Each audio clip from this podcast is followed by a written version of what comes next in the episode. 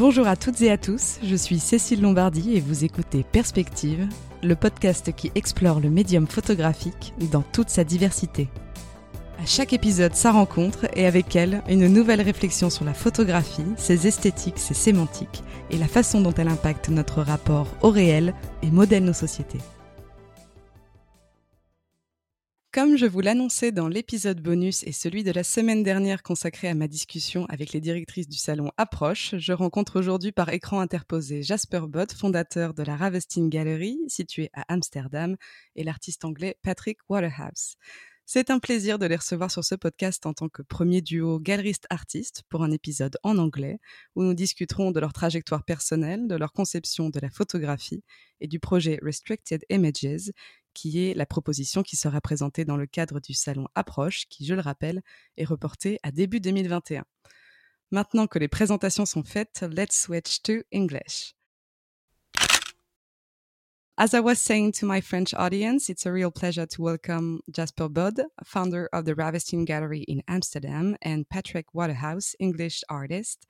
My name is Cécile Lombardie, and I host Perspective, a podcast dedicated to the exploration of the photographic medium, its different aesthetics and semantics through interviews with various actors of the photographic ecosystem.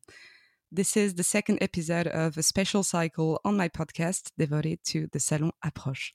Hello to both of you. Hi. Hello. You are part of the selection for the fourth edition of Approche, dedicated to unique pieces. Today, we are going to talk about your own personal conception of the photographic medium, as well as your background as an artist and a gallerist, and the collection you will be showing at Approche in 2021 called Restricted Images. Um, first, I'd like to ask you to present yourself, starting with you, Patrick. Can you tell us a bit about your personal journey?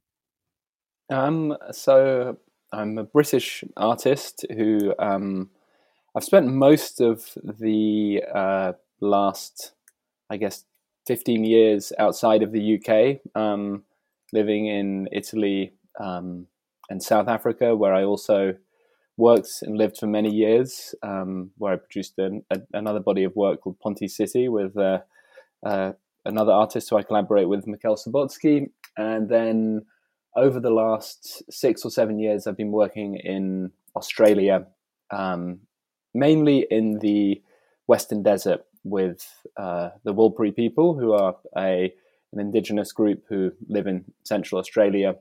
Um, I work with photography. I don't really specifically see myself as a photographer because lots of the work that I do is based on a conceptual process as well, which has a bit of a, I suppose, um, social practice aspect to it, where I'm interested in actually you know um, how the photographic process relates to the subject and the photographer and actually looking at ways of playing and breaking down those kind of boundaries. Um, yeah. I mean i've also i suppose had a different roles. Um, i was the editor-in-chief of colors magazine for a few years um, which was something I was doing alongside my own practice, um, although that was all consuming at the time. um, yeah, I think that's that's me. Thank you very much. Uh, Jasper, you founded the Ravestijn Gallery in 2012. Can you tell us about your background and the bias of your institution? Okay, well, um, I think I started off doing a um, um, art art school and from art school, I never finished it. I became um, an agent for photo- photographers or like art, more art photographers. So we started producing um, art projects here, starting here in Holland, and it sort of grew. Then I sort of became a commercial agent, but always with a fascination for the arts. And um, one day, me and the, my founding partner, Narda Veer, we decided, wouldn't it be uh, amazing if we started our own gallery? And um, so we did that 12 years ago, and here we are. Your gallery is described as a gallery that shows inquisitive and provocative contemporary photography. What does it mean exactly? I think each gallery has their own fascination for you know, the art or art form, and we we come from photography, so we like anything um, to do with photography, but more like the conceptual side of photography. I think we have a very specific group of, of, of people. So we like we don't I don't I don't see like any documentary photography on our walls. It's a completely different um, game within this field, and um, so that's why I think we have a very specific group of artists that we represent. Our audience may not have a precise idea of what the relationship between a gallerist and an artist is like. Mm -hmm. Can you tell us how you met and how you nurture your collaboration over time? Mm, of course, I've, I've, we knew the the uh, Patrick's uh, work that he did with Mikhael Subotzky, the Ponte City series. Then we had a friend who actually told us about Patrick, and we were like, of course, very interested to meet Patrick. And we all were in Arles for the photo festival, and we had a super nice uh, afternoon together, and that's when we started the collaboration. And uh, when was this? When was this, Patrick? Like two years ago. That was, I guess, yes. I mean, God, it's before we um, entered the apocalypse, which feels like it all feels like a, a lifetime ago. Um, yeah, no, I think two years. A, yes, um, and and then you guys um, came to London and came to my studio, and you know, actually, you know, saw some of the physical work and the and that really kind of, you know, from there began the whole collaboration. Patrick, you said a few minutes ago that you don't uh, necessarily uh, consider yourself as a photographer, but in your opinion, what does photography allow us to do in comparison to other media? What led you specifically to photography? I suppose I always played um, with photography. Um, you know, I think I am kind of a classic case of someone who did very badly at school and it means that you end up doing art. If you uh, the two things, if you were a complete kind of academic failure, you could do it was either hairdressing or or art. So I didn't have any you know academic qualifications, and I ended up doing a BTEC in, in which is like the alternative to A levels in the UK for um, qualifications in in in image making. And I mean, I was um, I actually did my first work experience in a uh, photography studio in a you know a dark room doing the very kind of you know what is now an archaic uh, practice. But I suppose um, to your question um, of, of, what is photography, I think it's it's shifted um, and become a much more elastic term. I mean, I think the um, amazing thing about photography is the the threshold of entry is so low, and you know, ever lower in the sense that almost everything we have has a camera now. Um, you know, so it's this kind of um, most immediate form of image making at its kind of most rudimentary level, but then once you kind of go beyond that I think in today's world, it's becoming even more. It's becoming very difficult to define because, you know, and particularly within the kind of the space and you know the um, the contemporary photography exists in, which is always about kind of you know um, shifting that boundary. Um, and I think sometimes you know people actually maybe fall kind of almost lose themselves in this kind of meta analysis, and actually you know things it can become kind of a bit meaningless. Before Patrick tells us a bit more about uh, Restricted Images, which is the collection you will be displaying at Approche, Jasper, could you introduce it to us? Uh, what is this project about? As Patrick said, he he spent well five years, right, Patrick? And yeah, I mean, I, I it was six years, yeah, six years with the with this um, with the Warlpiri in Central Australia, and um, what we really loved about the work is the fact that we we we're looking at photographs, but each photograph has been worked on by a local artist. They've they restricted the images um, uh, on the print itself, so this resulted in um, a series of unique, beautiful prints. Uh, just our love for the work itself uh, was already really big, and um, the story behind it is even bigger so yeah, for us, this this was a a no brainer. Patrick, what gave you the impulse to to start this project? How did you come up with the idea to work with those communities and restrict their images in a very unique way?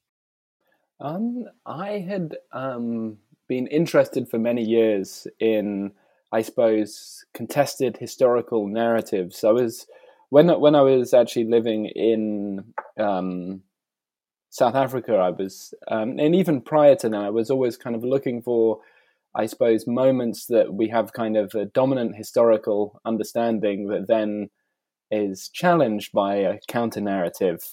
Um, so I was actually looking at, I mean, I suppose a lot of these histories in terms of colonial expansion, really, and places which, you know, have a history which is rooted in you know European empires, and then and then that almost that history gets broken off and becomes a localized history, as in the case of these uh, nations as they kind of form their own identity. Um, and then um, a few years later, I suppose, while I had these thoughts in my mind, I was um, doing an issue of Colors. At the time, I was the, the, the creative director, and I got the opportunity to, through that to go to um, Central Australia and travel through the Western Desert with some elders and community members. And it was during that time that I kind of was exposed to, you know, this very rich culture and tradition, and also was, you know, f- you know, fascinated by the fact that you know, there's a kind of a historical um, uh, whitewash in a sense within Britain that we don't talk about the, our colonial history. We learn all about the First and Second World War, but we don't learn about, you know, our own part in in kind of large, you know, very consequential histories in the world. And I think it's because there is a cultural cringe that on actually agreement on how to tell the story it's very it's very easy to come to a consensus of how to talk about the Nazis. You know, so basically people go there, but they don't have the more difficult conversation of um, you know actually the complex interplay of, of of colonial history. So because it's so thorny, there's this kind of ostrich approach to history. So I I mean initially was looking at maps in actual fact. So I was taking aspects of the historical record that I started collecting after this trip that I I want I wanted to acquire you know artifacts that you would normally find in a private collection or a museum and then take them to uh, indigenous communities which you know normally are not part of those narratives that are displayed in the museums and and have an intervention done through our process of us us discussing these maps and putting on place names that were missing and kind of I suppose missing information and then putting them back into the historical record. So that was the kind of the initial idea that I actually had in 2011. So that's really when I suppose the very beginning of this project was. And then since 2011 I was collecting different aspects of the historical record. Uh, and um, and then in 2000 and I'm so bad with years and dates. and in, in 2014 or 15, uh, uh, 14, I think. Yeah, it was it was 2014. I went back and I I actually did two trips. I did one which was just going to archives and libraries and looking, trying to dig around, you know, um, the historical record. Then I did a subsequent trip going to visit different communities, which is when I first went to Warlpiri country. Um, and to give some kind of sense of the scale of, uh, you know, uh, uh, country, is you, you could fit all of the United Kingdom inside uh, uh, country. So it's a, a landmass which is substantial um, and I went to a community called Yuendumu, um, which is a community of approximately 900 community members. And that's when I first went to an, an art center called Warlukurlangu Art Center. And there was just a very, you know, um, good vibe there. There was kind of intrigue, and I did some initial tests with, you know, some of the local artists and community members about discussing the idea, and that's really the was the beginning of of, of working there. it's very interesting because I read in one of your interviews that Aboriginal life was uh, first documented in a book called The Native Tribes of Central Australia, Uh, it was written by Francis James Gillen and Walter Baldwin Spencer and first published in 1899. And at that time, both the authors and wider society were very oblivious to the invasion of privacy these images inflicted upon Australia's Aboriginal communities. Um, the pictures revealed the gap in knowledge between the authors, whose goal was uh, showing the exotic natives, and the subjects who were completely unaware of the new medium and how it could uh, reveal their secrets to, to a wider audience. Since then, photography within these communities is limited, and the majority of photographs taken are restricted in order to protect um, cultural sensitivity. Um, Patrick, can you tell us a bit more about the attitude of Warlpiri communities towards their own image and representation? Well, I think there's kind of two aspects to that. One, I think, is the historical context that you've alluded to, and and then kind of the present day situation, which is shifting and changing, you know, and this work is kind of, you know, engagement is, you know, I suppose is pays tribute to the, that, that, that reality because obviously, you know, the, uh, the moment that Spencer and Gillen were in Central Australia, so there would, had been uh, you know, obviously um, interactions across the continent prior to then, and you know, conflicts and the whole complicated and you know deeply troubling history um, of uh, settlers.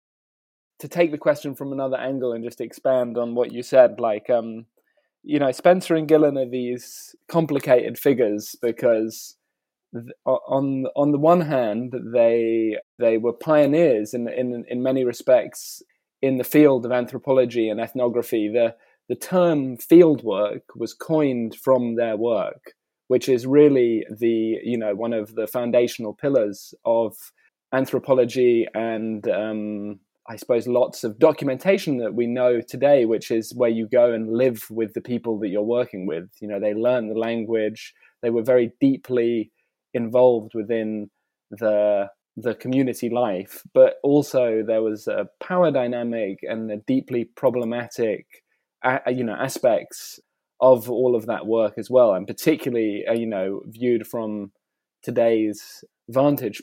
And um, you know, they they transgressed many of the taboos, which you know the the people they were taking pictures of didn't know how the you know the implications of what they were allowing. Today, I think there's a lot more awareness. You know, I was very mindful that I wanted to be respectful, but I, you know, actually was very surprised. You know, lots of the, it's, you know, it's, it was kind of the opposite. That lots of the people I was working with and take their pictures would um, completely understandably want copies of the pictures. And something that I've always done when I've worked with people is given them prints, you know, um, as we're kind of working together. You know, I, I suppose I have like, I, I think a lot of my work is in different forms, uh, is collaborative. And, you know, this is explicitly within the making of the, uh, you know, images, you know, there's kind of an overt process, but I suppose I'm a believer in the, in the fact that I mean, particularly photography, you know, has an interplay with another person. Is a, there's there's always a collaboration there, you know, and I think that's often uh, kind of overlooked with the kind of mythologizing of the kind of heroic uh, photographer. Um, and actually, you know, the the thing which is often said to a documentary, to, you know, photographer by someone that you're taking something has a truth to it. Like the way somebody is you know carries themselves their story their look has you know is part of what makes that image. Um, so there's always this kind of interplay and collaboration um, within image making. I've kind of um, gone on a bit of a, a, a tangent there but um, i suppose it's related. Yeah and we didn't even uh, explain what your pieces look like so you you gave um, the power to to local artists uh, to restrict their own images using uh, dot painting. How was it perceived for them to be able to actually take action in a, an inclusive community project? You you said a few minutes ago the, the importance of the, the concept of collaboration in your work. How was it important to them, and how did it affect your own vision, artistic vision as well? So, just to give some uh, kind of, I suppose, a, a broad kind of overview, I had originally gone to um, you know Yuendumu and Nyirripi with these um, this kind of archive, this kind of eclectic archive of different aspects of the historical record that related to different knowledge systems. Um, so, looking at the way Europeans had depicted uh, land through cartography, looking at um, astrological charts, and kind of the ways in which that was used for navigation, uh, flora and fauna um, depictions. So, all of these things that were kind of categorized by uh, Europeans that also had an indigenous knowledge system around. So I wanted to kind of put them in, a, you know, take these documents and and um, this archive and put it through this process of revision. So that was really the beginning of the process, and within that were historical photographs.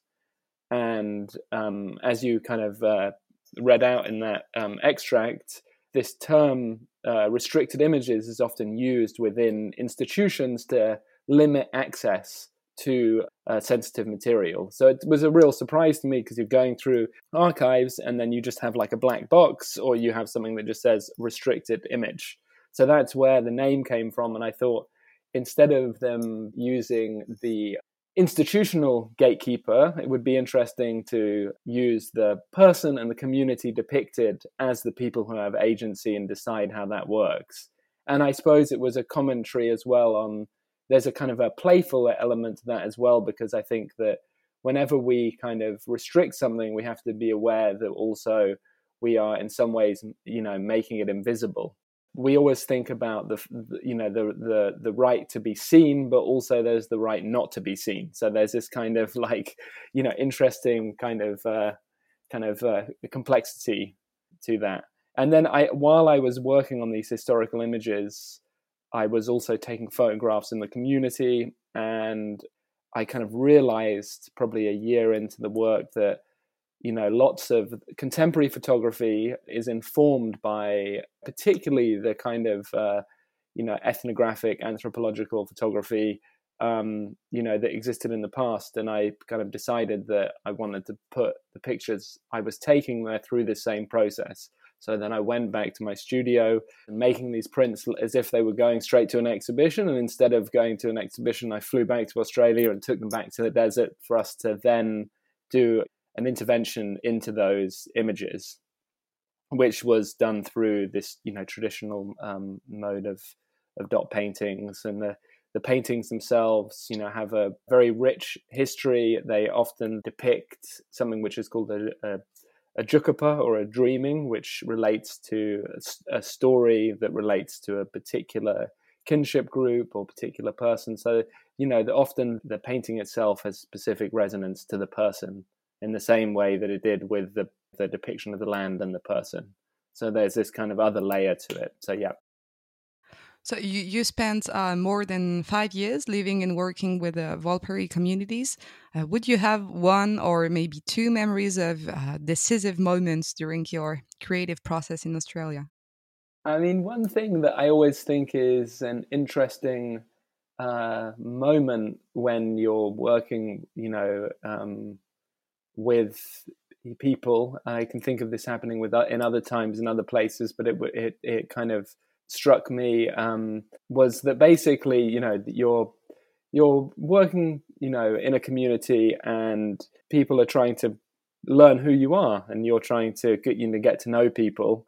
And then, as the process unfolds, there's a kind of a desire for other people to want to get involved, basically. And there was this particular moment when instead of me, you know, um, heading out to try and meet people, I was approached by an elder who's actually also chairman of the art center, who is a great artist and also, you know, someone who has a lot of stature within the community. And he um, took me to a very specific uh, place a few hundred kilometers away. You know, so we did this very long drive, and he took me to a place that was very important to him.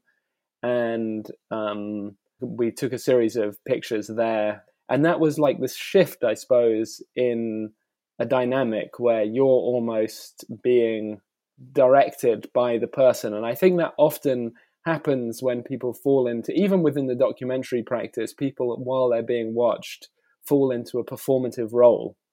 And they start, and then there starts being this kind of exchange that happens, um, which is always a very nice moment and, and where you can feel like it's being channeled by the, the, the, the person that you're, you're photographing. And do you feel like this collection is complete, or do you plan to eventually go back and create new pieces? I, I mean, it's. I feel like lots of the work that I do. It's the same with Ponte as well, and definitely true of this. That you could, it could, you could spend the, the rest of your life just doing that project.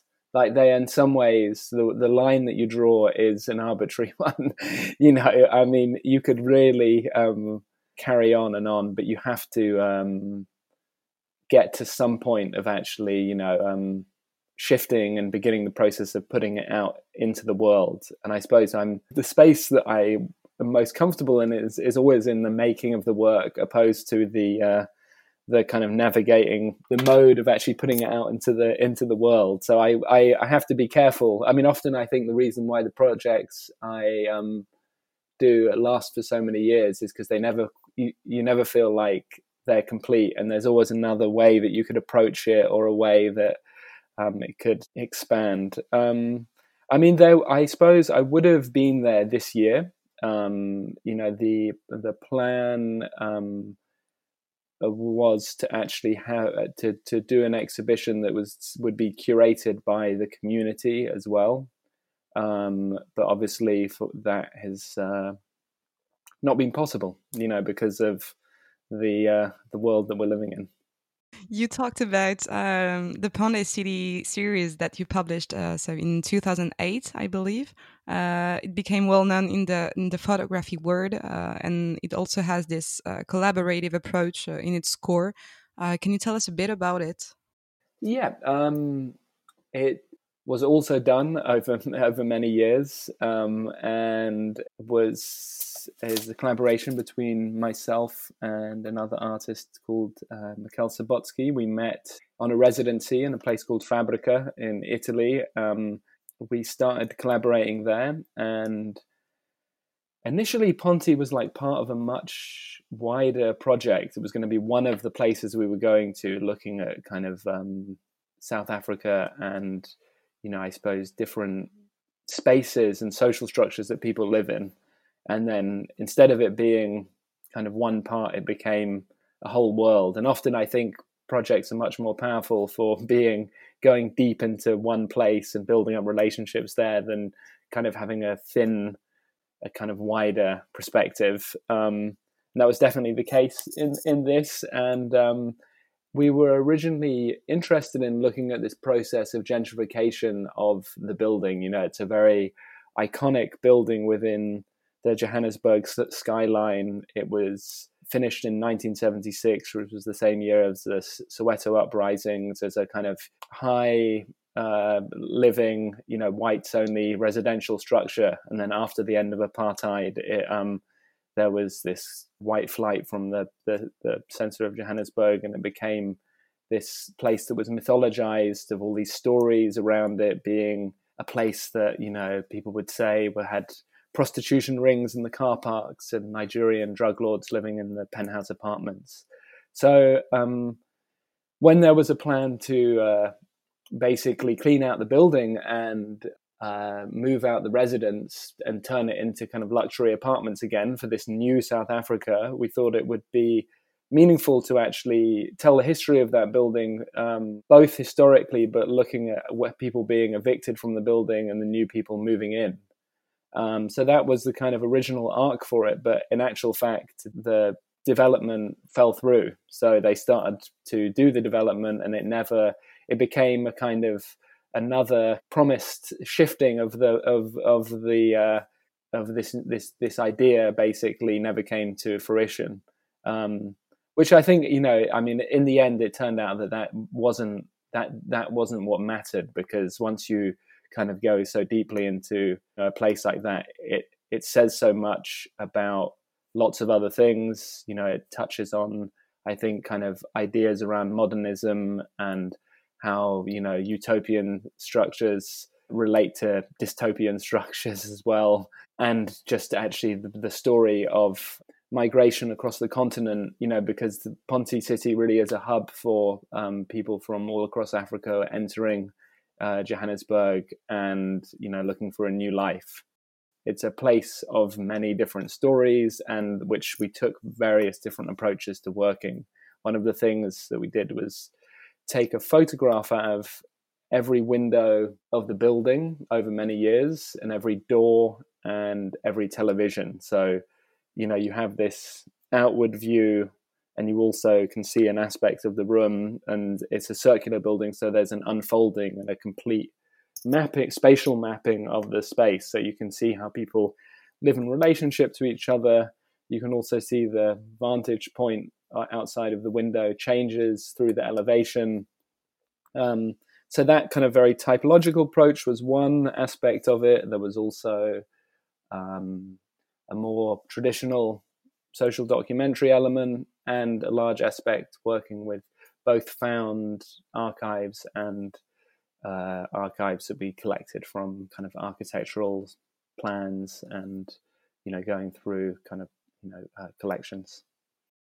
Jasper, you've been following Patrick's work for quite some time now. How would you describe his uh, artistic evolution over the years?